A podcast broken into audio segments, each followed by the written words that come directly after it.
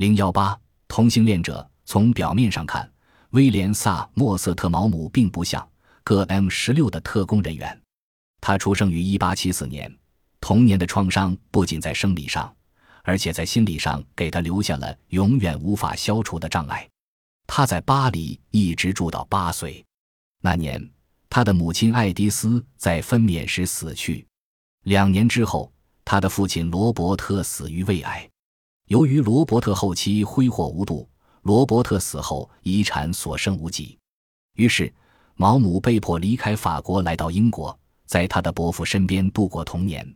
孤苦伶仃的身世造成了毛姆的口吃，这一缺陷和一只畸形足，加上身材的矮小，使他常受人欺凌。于是他只能躲在书堆中，以求摆脱维多利亚时代的海滨小镇狭隘的乡土观念。逃避他所憎恶的坎特伯雷皇家公学的教育制度。当母亲亡故之际，毛姆的三位兄长都只有十来岁。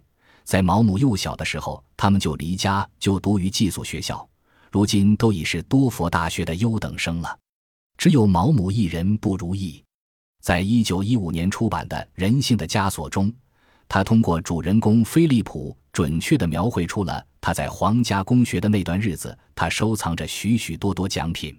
他的成功使他摆脱了欺凌，但是他却并不高兴。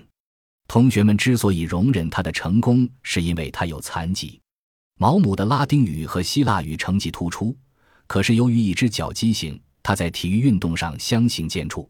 及至读高中时，他已不再受人欺侮，但他萌生的自卫方式。一种讽刺的机制，却无助于他赢得人心。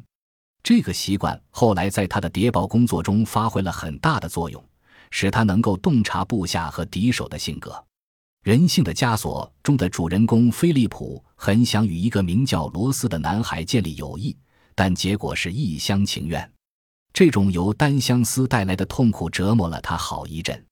萨默瑟特·毛姆的传记作者泰德·摩根曾去皇家公学查阅档案，虽然没有查到罗斯这样一个学生，但发现了和毛姆一同得过奖的一个同班同学，他的名字叫爱辛顿，这就是毛姆给他的《月亮河六便士》《爱辛顿》《啼笑皆非》三本书中的第一人称叙述者起的名字，可以断定伦纳德·爱辛顿就是他在想象中或现实中交往甚密的某个人。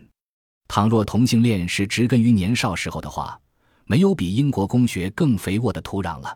一八九零年春，毛姆离开英国，在海德堡住了一年半。